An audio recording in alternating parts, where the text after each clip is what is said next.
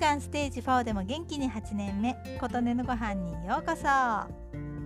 先日お話しした酢大豆アップルサイダービネガーでひたひたに漬け込んだのでビネガーがたくさん余ってしまっていました。大豆と一緒に食べてみたりしたものの酸っぱい酸っぱい。良い酢なので食べないともったいないしどうやって食べようかなと考えていました。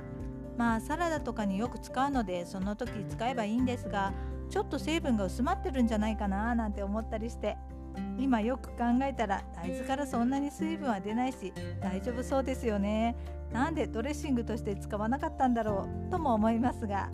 そんな時に雑誌で味噌汁にリンゴ酢で夏の冷え性を改善できるという記事を見つけました。めっちゃタイムリー。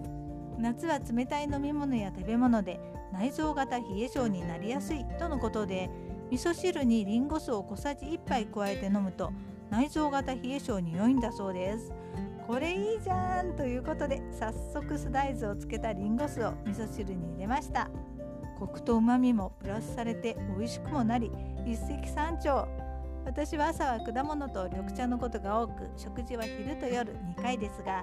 2回ともほぼ味噌汁飲んでいるのでこれで酢大豆をつけたビネガーも余すことなく食べられそうです。